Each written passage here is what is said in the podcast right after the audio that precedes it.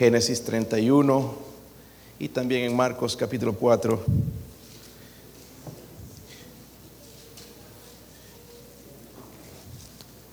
Gracias a todos los que nos visitan también, gracias por estar aquí, nuestra iglesia, esperamos ser de bendición. Génesis 31, versículo 34.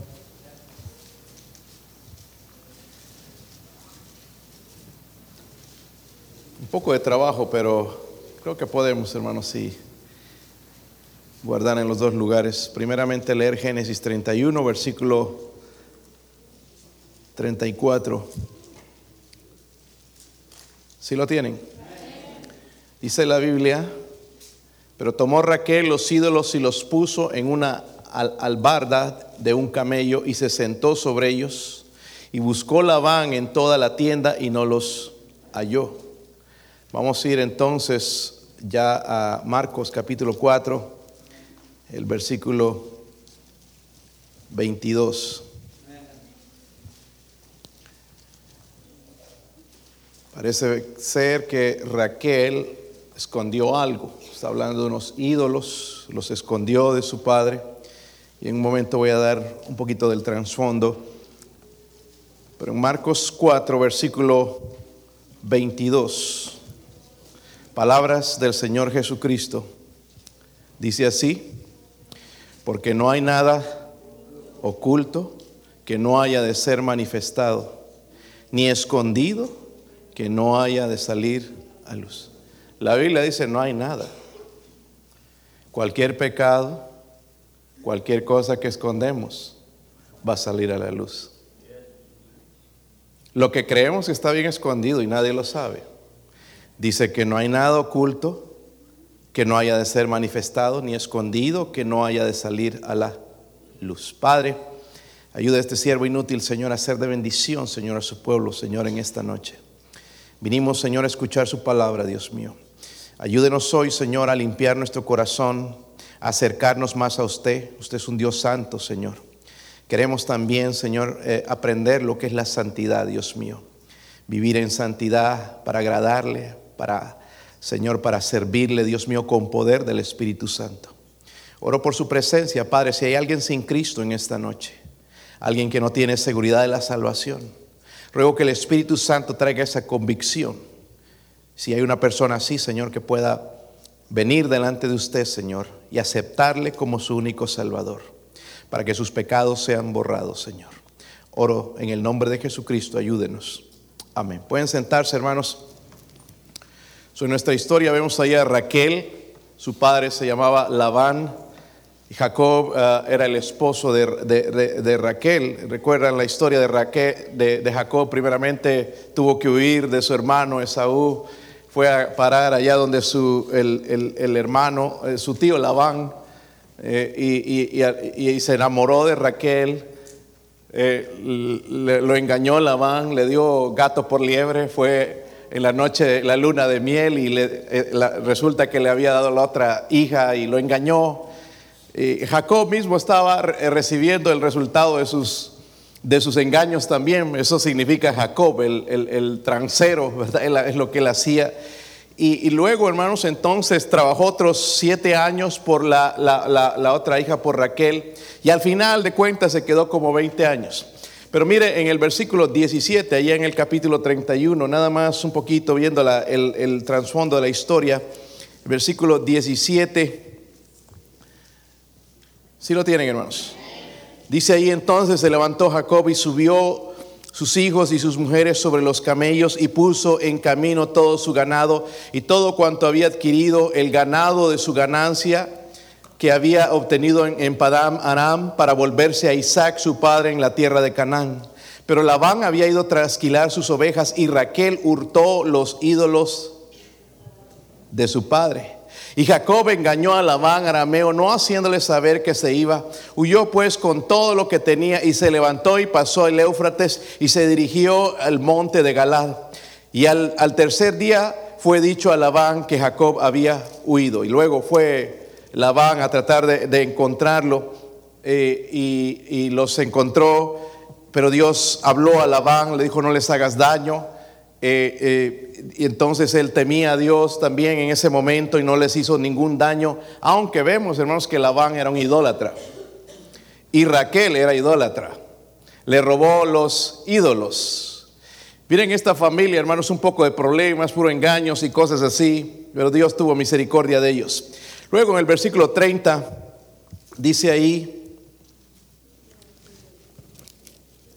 ya que te ibas porque tenías deseo de la casa de tu padre, ¿por qué me hurtaste mis dioses? O Labán está acusando a Jacob de robarle sus dioses. Pensó que fue Jacob, pero no era Jacob, porque el versículo 32 dice ahí, aquel, eh, lo que dice Jacob a, dice, aquel en cuyo poder hallaste tus dioses no viva delante de nuestros hermanos, reconoce lo que yo tenga tuyo y llévatelo. Jacob no sabía que Raquel los había hurtado. Él no sabía nada acerca del asunto. Antes de ser duros con Raquel, deberíamos pedir a Dios hoy, hermanos. No sé si usted está dispuesto, pero deberíamos pedir a Dios hoy cuáles son los ídolos que nosotros escondemos o los pecados que nosotros escondemos, que nadie más sabe, pero nosotros sabemos. Escándalos, estamos en tiempo de escándalos, caídas de líderes, incluso cristianos, políticos, eh, y nombre los hermanos eh, religiosos, de todo tipo de personas cayendo en pecados, celebridades, bueno, eso es normal en ellos, pero escándalos incluso en las iglesias. ¿Y cómo se goza la gente impía cuando esto sucede dentro de la iglesia? Aún los mismos cristianos. Eh, experimentado aquí en la iglesia, hermanos, hermanos que se han alegrado a veces de otro hermano que cae o ha pasado algo en su vida con el pecado. Y eso es triste, porque quizás esa persona también está escondiendo algo. Y quizás, hermanos, nuestro pecado no va a ser, porque estamos hablando de pecados escandalosos, públicos, salen en las noticias, en los titulares. Quizás nuestro pecado, hermanos, no vaya a salir en la primera plana de un periódico, pero déjeme decirle, sí deshonra a Dios. Si deshonra a Dios, no importa, no hay diferencia.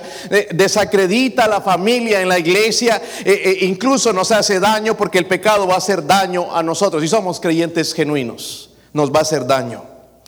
¿Por qué no somos honestos hoy con Dios, hermanos, y le pedimos que saque a luz aquellas cosas de las cuales somos propensos a caer vez tras vez? Quiero hablar de ese pecado habitual. Son pecados, hermanos, que batallamos, que son, se han hecho costumbre y no podemos apartarnos de ellos. So, necesitamos preguntarnos cuáles ídolos atraen más nuestros corazones para adorar. Por ejemplo, hermanos, cuando estamos solos en privado, ¿qué sitios parecen llamarnos para hacer clic? Ya no es clic porque ya no es en una computadora, ya es en el teléfono, ni siquiera suena. ¿Qué sitios? somos tentados a apretar el dedo y entrar en esos lugares. Es el secreto, pero Dios lo ve, ¿verdad? Por ejemplo, también cuando tenemos la oportunidad de hacer dinero, un negocio sucio, que vendemos algo que no deberíamos vender. Yo no creo, hermanos, que un cristiano verdadero se encuentre en, en, en, tanta necesidad de vender droga o algo que haga daño a otra persona. Amén. La droga es una droga, mata gente, destruye familias. Por más que esté muriendo de hambre, jamás se le ocurra vender drogas o alcohol. Amén. No se te ocurra. Que cuando eh, necesitamos dinero, hacemos algo indebido para conseguirlo. Incluso podemos mentir quizás en una aplicación al gobierno, en un trabajo y poner unas cuantas mentiras. Déjeme decirle, hermanos, eso es, eso es pecado. Está callado aquí. Si vamos a ser honestos, hermanos, el otro día me estaba hablando una persona de honestidad y yo dije, ¿qué persona más deshonesta? Porque me enteré de las cosas que hacía por detrás. Y me estaba hablando de honestidad, pastor, le estoy hablando con honestidad. Yo pero no entiendo, creo que esta persona no entiende lo que es honestidad. Pero si vamos a ser honestos con Dios, en la casa de Dios, hermanos, tenemos que ser honestos en lo, en lo oculto también, en nuestro hogar. ¿Está, está conmigo? Mi cristianismo no se va a mostrar nada más en la iglesia, mi cristianismo se va a mostrar cuando estoy a solas. Amén. Ahí es donde se va a mostrar mi cristianismo verdadero. Porque aquí, hermanos, sí, bien, nos podemos vestir ya, el lenguaje tenemos de cristianos, pero ¿qué cosas somos en casa? Cuando estamos en necesidad de algo, hermanos, mentimos. Porque la mentira es muy popular hoy en día. Una mentirita piadosa. Una mentirita blanca. el padre de la mentira se llama Satanás. Hermanos, si nos van a colgar, si nos van a hacer cualquier cosa, debemos decir la verdad. Amén. Debemos decir la verdad. Ahora también ya lo hemos cambiado, ¿verdad? Ya decimos es una broma. Pero no es una broma, hermanos, es una mentira. So, hay tres cosas que debemos saber acerca del pecado habitual, que si, si los entendemos, hermanos, podemos salir victoriosos, porque todos, miren, todos tenemos pecados habituales. Aquí estábamos ya lavándonos las manos, yo no. Pero todos tenemos pecados habituales. Saben, el otro día, hermanos, me encontré a alguien, que triste, es la tercera persona que encuentro, casada en el internet, en el teléfono, escondido en un lugar, en el trabajo, ¿ok? Estaba mirando a una mujer sin ropa, casado, escondido en el tiempo de trabajo. Amén. El otro día también entró en la compañía de Lam Butler, trajeron gente de México con, con permisos para ayudar en el verano y trajeron mujeres. Esta vez los he llenado de, mujeres también, no, cinco mujeres. Y hay una de ellas que pues la muchacha es atractiva y ha puesto locos a los trabajadores ahí. Y la cosa es que el otro día me llamaron a mí para, para ya están curiosos para saber qué es, que me llamaron porque había un problema ahí entre los trabajadores con la muchacha. Y el problema, hermanos, era con un joven recién casado, que se enamoró de la muchacha y ahora está loquito por ella y la va a recoger y quiere que la manden a trabajar con él. Y me mandaron a traducir, mira que le faltó el respeto y que esto están diciendo y que aquí que el otro. Y yo dije, qué vergüenza, yo no vengo a este trabajo a esto. Pero me llamaron a traducir eso. Pero la pobre esposa de este joven allá pensando, allá está trabajando, pero el otro está soñando con otra. Pero, ¿por qué digo esto, hermanos? Porque eso no comenzó en ese momento. Esto ya ha comenzado antes. Amén. Eh, no ha comenzado recién. Ya este joven venía trayendo algo en su corazón. Y eso voy a mencionar en un momentito también. So, número uno, la atracción del pecado habitual. Miren, miren, estamos en Génesis, allá en el capítulo que ya conocemos. Me gusta ir siempre ahí, hermanos, porque es el inicio de toda la necesidad de que Dios enviara a su Hijo Jesucristo a morir por nuestros pecados, porque aquí comenzó la desobediencia, entró el pecado al mundo y desde ahí, hermanos, somos condenados, ¿verdad?, a la muerte. Y todo lo que sucede en el mundo, las, tragedias y todo es el resultado del pecado. No es que Dios es malo, es el resultado del pecado, la desobediencia del hombre. Dice en el versículo 6, ¿están ahí hermanos? Dice, vio la mujer que el árbol era bueno para comer y que era agradable a los ojos y árbol codiciable para alcanzar la sabiduría y tomó en su fruto y comió y dio también a su marido, el cual, dice, comió así como ella. Tenemos la visión, hermanos, a veces eh, incorrecta acerca del pecado. No, el pecado es terrible, es horrible. Vemos al diablo con los cuernos y el trinche y que oh, ser más horroroso y lo pintan así como un monstruo. Pero déjeme decirle que el pecado es atractivo. A la carne le atrae el pecado. ¿Sabían eso, hermanos? Creo que no sabían, no se daban cuenta de eso. Pero el pecado, hermanos, es atractivo. Miren, la gente no quiere estar en la iglesia, pero sí quiere estar en bailes, quiere estar en, quinceañeras, quiere estar en fiestas, quiere estar en, divirtiéndose, pero no en la iglesia. So, el pecado es atractivo, hermanos. ¿Por qué hacen tanta atracción? El diablo sabe que es la manera de jalarnos por la carne, es como el anzuelo con el que nos va a sacar de la iglesia o nos va a sacar de la fe. So, vemos, hermanos, en nuestro texto ahí que Eva se dejó engañar con algo que parecía atractivo, porque eh, dice la Biblia que el árbol era bueno, dice para qué.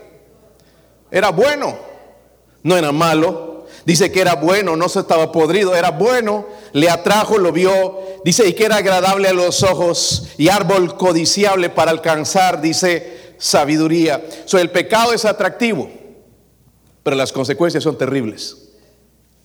¿Verdad? Las consecuencias son terribles.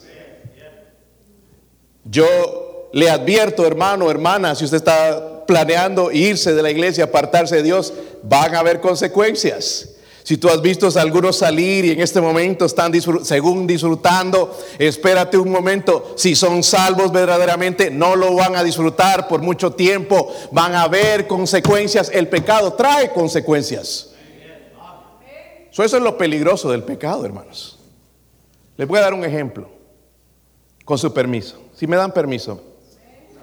Si me dan el permiso. No, no es suficientes voces porque quiero que todos se involucren en esto. Algunos que nunca van a decir amén, pero bueno. Miren, a veces pensamos así. Es un servicio nada más. Cuando te das cuenta son dos. Cuando te das a dar cuenta ya, ya, ya no estás en la iglesia. Un mes faltaste. ¿Entiendes? El primero como que más o menos se sentía culpable, ¿verdad? El segundo ya mejor. El tercero ya no. Y el cuarto ya es lo peligroso del pecado. No nos damos cuenta. Las caídas no suceden de la noche a la mañana. Suceden poco a poco. Miren, estamos hablando de tantos escándalos sexuales. Yo no sé por qué se asustan algunos cuando menciono eso. Pero todo comienza con un coqueteo. Como digo, con estos jóvenes, por ejemplo, ahí en esta compañía, un poquito de coqueteo de la muchacha, ya lo trae loco al otro. Una reunión privada aquí, que, solitos, una ventona allá. Por eso que tenemos que tener cuidado con esto, varones. Un cumplido inocente, qué linda estás cuando a tu esposa nunca le has dicho eso. Y ya la mujer va abriendo los ojos y se siente atraída por este hombre que le está dando esos cumplidos. Eso no es de la noche a la mañana, es un proceso. ¿Están conmigo? Por eso, hermanos, tengo mucho cuidado y tenga usted mucho cuidado cuando escucha de personas que caen. Ay, ay, anda bien con Dios. Cuidado. ¿Ok? Yo tengo mucho cuidado con esto, porque ha vuelto a repetirse. Es difícil dejarlo. ¿Ok? el, pecado es atractivo. ¿Recuerdan a Caín? ¿Sí recuerdan a Caín? Un crimen comenzó, hermanos, nada más con un poquito de celos, porque Abel, su hermano, llevó una ofrenda que agradó a Dios, la ofrenda de un sacrificio, ¿verdad? Eh, que, de, sangre a Dios, y él llevó los frutos, y de Dios aceptó el, el sacrificio de, de Abel y el de Caín no. Entonces Caín se puso celoso de su hermano. Ah, Señor, este es tu preferido, hasta que lo mató, y fue el primer criminal en toda la historia.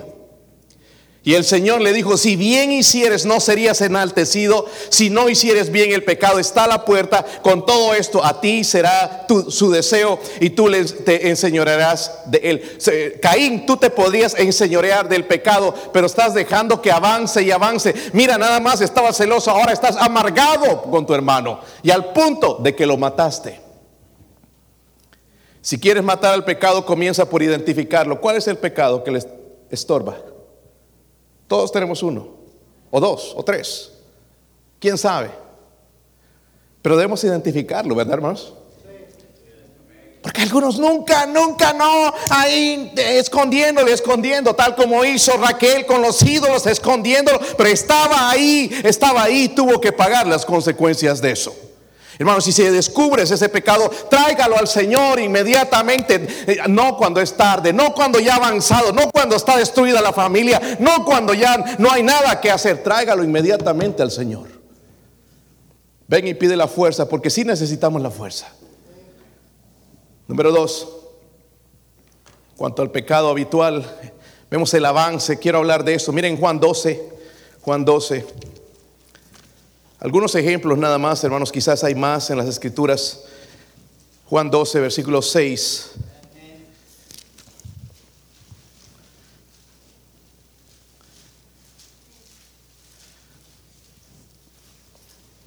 ¿Recuerdan cuando esta mujer rompió ese perfume caro? El salario de un año, ahí estaba Judas hecho. ¿Por qué no le dimos esto a los pobres? ¡Qué desperdicio! Lo estaba ungiendo al Señor. Valía la pena lo que estaba haciendo. Hasta el día de hoy hablamos de esta historia. Pero miren que el versículo 6 dice, pero dijo esto no porque se cuidara de los pobres, sino porque era qué. ¿Era qué, hermanos? ahora sí los desperté. Era y teniendo la bolsa sustraía de lo que se echaba en, era ladrón. hermanos, escúchenme bien, ¿saben qué? Judas era el tesorero. ¿Acaso Jesús no sabía que era ladrón? Jesús sabía, ¿verdad?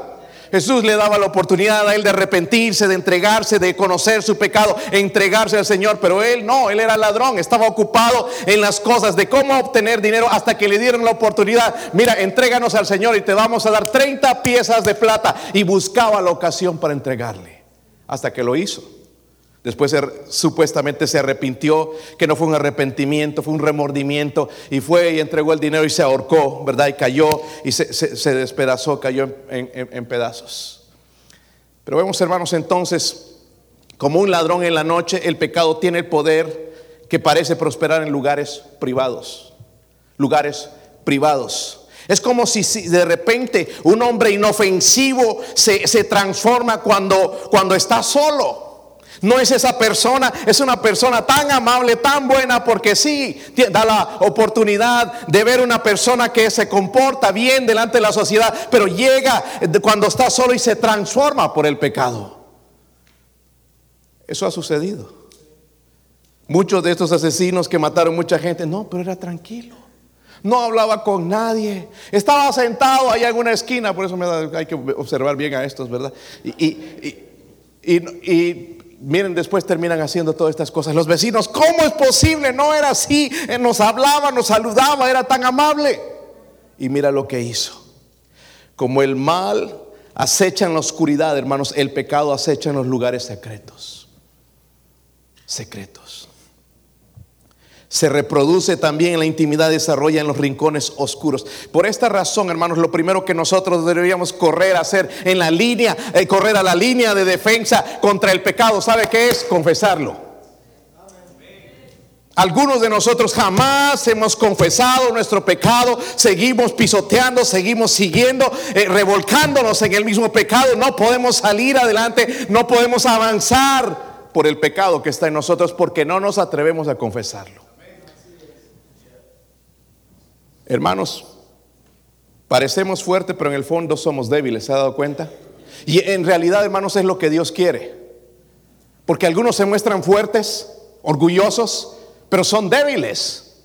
Y lo que Dios quiere es ver una persona que sí dice, soy débil, Señor, no lo puedo, necesito tu ayuda, Señor, soy incapaz de sobrellevar este pecado por las misericordias de Dios, ayúdame. No orgulloso que jamás dice nada. Todo bien, Señor, no yo sirviéndote, usted conoce mi fidelidad. La separación, Señor, he dejado a todo el mundo para servirte. Cuando hay cosas en nuestra vida, hermanos, que de verdad necesitamos confesar. Es cuando ocultamos el pecado que tendrá sus consecuencias. No cuando lo confesamos. ¿Ok? Miren en Proverbios 28, versículo 13. Sería bueno, hermanos, de perdido memorizar este versículo Proverbios 28, 13 dice, el que encubre sus pecados. Escuchen, hay la posibilidad de encubrirlos, ¿verdad? Saben, hermanos, esto se escribió para nosotros. Nosotros lo agarramos y, ay, le voy, ¿a quién le tiro? Y aquí, y allá, y así. Pero qué diferente es cuando yo aplico esto a mí. ¿Qué pecado estoy encubriendo? Que el Señor un día va a sacar a luz y qué vergüenza sería que me descubran. El que encubre sus pecados dice no. ¿Será esa la razón por qué no avanzamos, hermanos?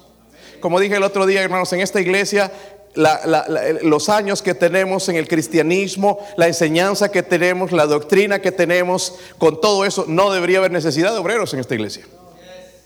No tendríamos que estar buscando y, orando y que quizás contratar a alguien. Aquí debería estar, hermanos, es el pueblo de Dios lavado con la sangre de Cristo. No debería de necesidad de estar rogando y mandando invitaciones para servir al Señor. Lo deberíamos hacer de corazón, pero quizás este es el problema. No puedo prosperar. Dice más el que lo confiesa y se aparta alcanzará qué. Miren, hermanos, no hay misericordia hasta que no los confesamos y nos apartamos. Y lo que necesitamos para vivir es la misericordia de Dios cada día. Y la necesitamos, pero si seguimos orgullosos en ese pecado, estamos orgullosos de nuestro orgullo. Están orgullosos y el Señor lo que quiere, hermanos, es que dejemos de encubrir ese pecado, lo confesemos a Dios, le digamos a alguien que nos ayude a orar por ese pecado y lo confiese y después se aparte. Dice que alcanzará qué. hermanos, confesar. Escuchen, cuando tenemos adicciones, no es solo confesar, es buscar responsabilidad. Porque si tengo adicción con algo que no debería tener, debería buscar responsabilidad. Alguien que me ayude. Y eso es lo que le he dicho, hermanos, a veces, de, mira, confiesa el pecado, pero busca a alguien, una persona de confianza. Si quieres, puedes llamarme a mí, puedes llamar a otro hermano que te sientas confiado, alguien espiritual, no un mundano. No los amigotes, porque, ay, sí, yo estoy con esta tentación y me están temblando, hasta temblando las manos con una cerveza. Sí, vente aquí, vamos a arreglar el asunto, ya lleno de cerveza. Hay personas, hermanos, de las cuales nos tenemos que apartar. Hay familiares de los cuales nos tenemos que apartar.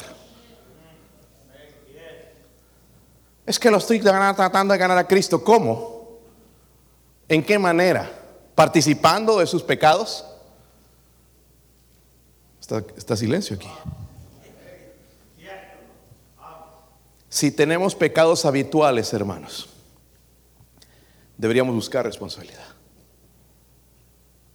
Amén. Habrá cierto momento donde yo o usted tenemos que ir a buscar a alguien.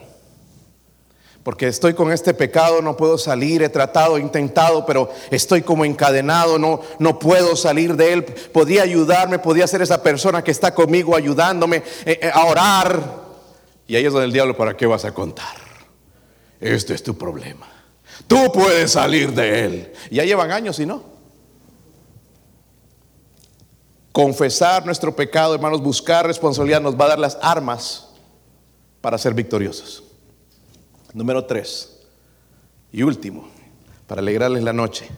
¿Recuerdan cuando hablamos Génesis 4, eh, versículo 7, cuando Dios está hablando con Caín y le dice el pecado está a la puerta? Vamos a salir de aquí, hermanos. Aquí venimos, cantamos y nos sentimos bien y nos gozosos, pero salimos. Ya el pecado está a la puerta. ¿Sí o no? Miren, ayer tuve un mal día allá en, una de las compañías. Hay, este joven, eh, yo no sé qué tiene en su cabeza, usa sus manos para trabajar, pero no usa la cabeza. Y yo quiero usar ambos, las manos y la cabeza también. Pero siempre, hermanos, que me ve, me mira de pies a cabeza. Porque llego bien vestido, me tengo que poner la camisa con, con el logo de la compañía y, me han dicho, tú tienes que vestirte mejor que, los que están ahí. Yo obedezco, trabajo para ellos. Y cada vez que me ve, se pone envidioso, porque piensa que yo no hago nada. Pero yo soy el que ha enterrado a algunos de sus amigos, he tenido los funerales, que voy a visitarlos al hospital, voy a diferentes lugares, mi trabajo como capellán. ¿Ok?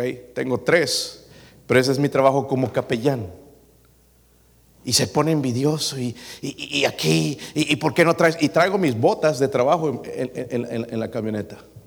Podría irme con él, pero él no me va a pagar. La cosa es la envidia. ¿Cómo lo mata la envidia? Qué tristeza. Y, ayer iba a hablar con él y decirle, mira, fulano, ¿qué te he hecho? Lo único que he tratado es de alcanzarte para que no tengas ya esa mentalidad, esa envidia salga de tu corazón. Pero mejor me aguanté, no era el tiempo. Pero quizás en otro tiempo el Señor me dé la oportunidad de hablar con Él. Igualmente, hermanos, algunos de nosotros, nuestro corazón puede estar así, carcomiéndose de envidia por fulano, por lo que está logrando, por dónde está llegando, por lo que está haciendo, porque cómo Dios lo está empezando a usar. Y eso es pecado. Y necesitamos confesarlo. Saben, hermanos, dentro de nosotros los hispanos existe mucho la envidia. Yo me doy cuenta aquí en esta compañía, hablando de ellos mismos, cuando llega un nuevecito, ahí hermanos, están llegando muchos de Guatemala, llegan ahí y nadie le quiere enseñar. Nadie. Porque sabe que si le enseñan, entonces ya quizás le quita el trabajo. No sé qué piensan. Pero no le quieren enseñar y están buscando. Ahí vienen los americanos y un americano le enseña a usar las máquinas. ¿Por qué existe eso en nuestro pueblo, hermanos? Eso es pecado. Amén. Si Dios te empieza a usar a ti, gloria a Dios, hermanos. Yo no quiero ponerme envidioso por eso. Yo quiero darle gloria a Dios porque Dios está haciendo algo con una persona. Es un pecado habitual dentro de nosotros y debemos dejarlo. Y va a avanzar si nosotros no hacemos nada al respecto. por último, hermanos, la senchanza entonces del pecado. Dice el pecado está la... ¿No, te has encontrado a veces con un pecado que pensaste que ya lo había superado y otra vez está ahí? Dicen que el gato tiene siete vidas o cuántas. Algunos nueve dicen y que le pasa por encima al gato y ahí aparece al rato. No sé si eso es cierto o no, pero bueno, tiene más vidas que un gato, dicen, ¿verdad? Parece, hermanos, que el pecado tuviese la capacidad o el poder de resucitar. Ya lo vencimos otra vez. Ah, tenía este problema del chisme, ah, ya lo vencí, un mensaje, me tocó el corazón, me decidí que por una semana no, pero volvió. Y así, dando vueltas con el mismo pecado. ¿Se acuerdan de Saúl? Saúl odiaba a David. David, hermanos, Dios, la mano de Dios estaba sobre. Saúl por desobediente. Dios lo hubiera podido usar a él también. Pero desobediente, ¿verdad? Y se le subió la mostaza y se, creía y, llegó a ser el jefe y, empezó a odiar a David. Porque David mató, las mujeres cantaban, David mató a sus diez miles y, Saúl a sus miles y le molestó ese cántico y desde ahí lo odiaba y procuraba matarlo y su propio hijo se hizo amistad tan leal a David, hermanos. Y en cierta ocasión, vamos a ir, lo vamos a matar. David está encerrado, iba y lo quería matar, lo quería matar en su cama. Y hubo una ocasión donde el Señor se lo entregó porque David entró en una cueva y estaba Saúl dormido con sus hombres. David hubiera podido ir, o quizás nosotros hubiéramos sido David, íbamos y lanzábamos a uno de sus hombres. Él no tenía que hacerlo, uno de sus hombres lo podía hacer. Pero dijo, no, no toquen al ungido de Dios. Y lo perdonó y entonces lo despertó y le dijo, ¿por qué me persigues? Y, Saúl supuestamente se arrepintió, no, hijo, eh, ve tú tranquilo, eh, es, es, mi pecado, ya no lo voy a volver a hacer más. Y al poco tiempo estaba haciendo lo mismo el pecado vuelve, ¿verdad? Vuelve. el hecho, hermanos, de que superamos una vez, no quiere decir que no va a venir. Ahora, no estoy diciendo que no podemos tener victoria, porque sí podemos. La batalla del pecado, hermanos, se va a ganar de esta manera. Miren Isaías 6. Vamos a terminar con ese versículo, Isaías 6. Si yo fuese usted y tengo un pecado habitual, algo que necesita salir de ahí, me está incomodando, me está impidiendo prosperar, leería y estudiaría esto delante de Dios hasta que salgan lágrimas de mis ojos y pueda entender este pasaje a cabalidad. Isaías 6, versículo 5. ¿Están ahí? Entonces dije que, ay de mí que soy muerto, porque siendo hombre inmundo de labios y habitando en medio de pueblos que tienen labios inmundos, han visto mis ojos al rey, Jehová de los ejércitos, y voló hacia mí uno de los serafines, teniendo en su mano un carbón encendido, tomando del altar con unas tenazas y tocando sobre él, sobre su boca, y dijo, he aquí que esto tocó tus labios y es quitada tu culpa y limpio tu pecado. Después oí la voz del Señor que decía, ¿a quién enviaré? ¿Y quién irá por nosotros? Entonces respondí, heme aquí, envíame a mí. El Señor está llamando, ¿quién irá por nosotros? ¿Quién va a hacer la obra? ¿Quién se va a encargar de las rutas? ¿Quién se va a encargar de enseñar? ¿Quién se va a encargar de ir a visitar y ganar las almas para Cristo? ¿Quién se va a encargar de los ministerios, de la guardería, de, la limpieza? ¿Quién? Y la verdad, hermanos, que para que el pecado salga, necesitamos un encuentro con Dios. Esto, hermanos, que Isaías nos muestra es la manera en que nuestra vida va a ser impactada. Yo hablé de este mensaje, creo que con los jóvenes hace un tiempo, de la santificación. Hasta que no tengamos un encuentro con Dios y lo podamos ver, miren, en oración, la santidad de Dios, jamás vamos a dejar nuestro pecado. Porque Dios es santo. Dios es tres veces santo. Y está ahí rogándonos y llamándonos y buscándonos y amándonos. Pero nosotros no queremos responder. ¿Por qué? Por el pecado. Porque Isaías, hasta que fue limpiado de sus labios inmundos, cuando tocó el ángel con, esas tenazas, con ese fuego que, venía del altar, del donde se sacrificaba la sangre de un animalito y tocó, es, es, algo simbólico, ¿verdad? Nosotros sabemos que somos limpiados por la sangre de Cristo cuando reconocemos que somos pecadores y venimos a Él y vamos a esa cruz donde Él murió por nuestros pecados. Él derramó su sangre preciosa, fue sepultado, pero resucitó y dice, porque yo vivo, vosotros viviréis. Somos limpiados de nuestros pecados. Si usted no se ha entregado a Cristo, hágalo esta tarde. Yo no estoy hablando de ser miembro de esta iglesia, sino ser miembro de la familia de Dios. Esta mañana trabajaba con mi vecino y este vecino le encanta hablar. Bueno, trabajamos por dos o tres horas y me dijo, bueno, Juan, vamos a sentarnos. Y nos sentamos ahí al frente de su casa y me empezó a contar la vida de todo el mundo. Había una señora que vivía cerca de nuestra casa, que tenía un basurero en la casa. Y dormía en su carro últimamente ya y murió en el carro. Tenía dos trailers y se compró un storage building para dormir en el invierno. Yo traía cosas, y usted veía su carro lleno de cosas. Él me dijo, eh, uno de, esos días estaba pasando por ahí, vi, un ratón, una rata corriendo en su carro.